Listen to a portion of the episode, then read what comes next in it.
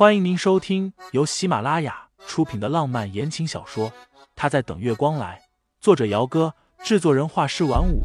感兴趣的听众老爷们，赏个三连，点亮我的关注，点亮你的夜空。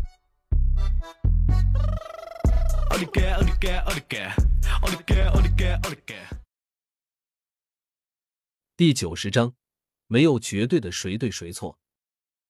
盛思景点点头，转身打算上车回去。清新还在家里等他呢。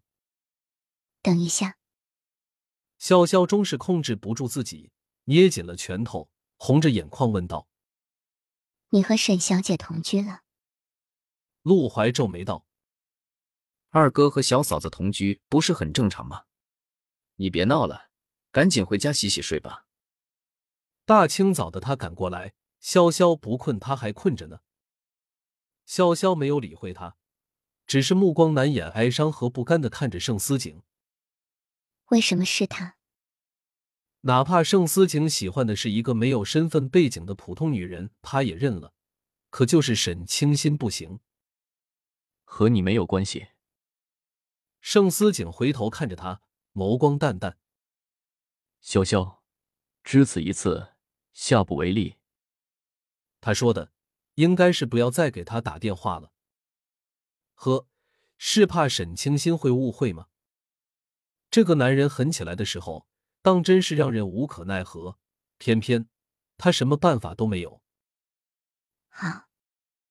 半晌，潇潇喉咙有些干涩的应了一声，随即又道：“我可以再问你最后一个问题吗？”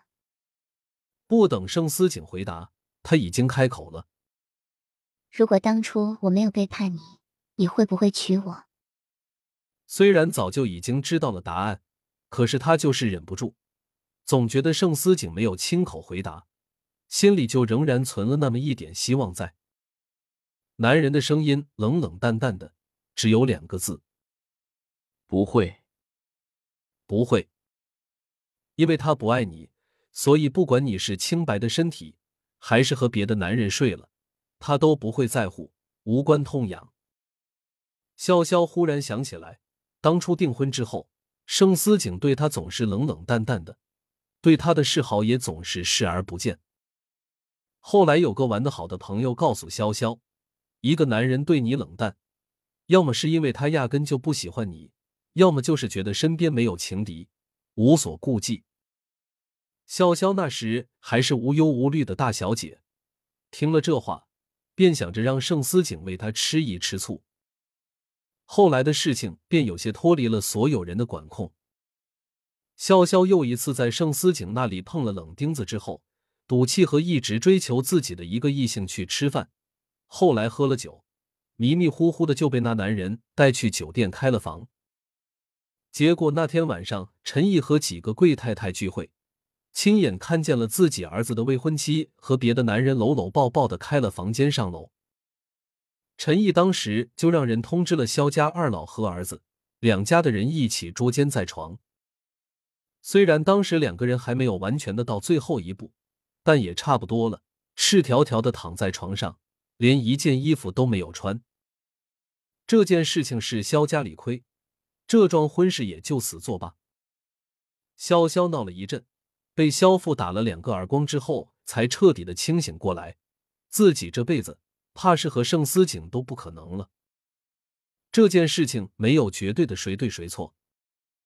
若不是一开始盛思景对潇潇这个未婚妻太过于冷淡，潇潇也不会为了让他吃醋而选择和追求自己的异性去吃饭，导致了后面发生的事情。这些年来，潇潇时常会后悔自己当初为什么会做出那么蠢的事情，但是却从来没有责怪过盛思景。他也曾想过。解除婚约之后，盛思景或许会遇见一个各方面都很优秀的女孩子。不管如何，他的另一半绝对不能是自己侄子的前女友。盛思景到家时是十点多，因为是周末，两个人都不用去上班。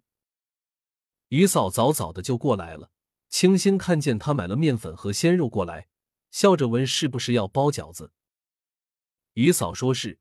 因为盛思景胃不太好，有时候回家了还得熬夜工作到半夜。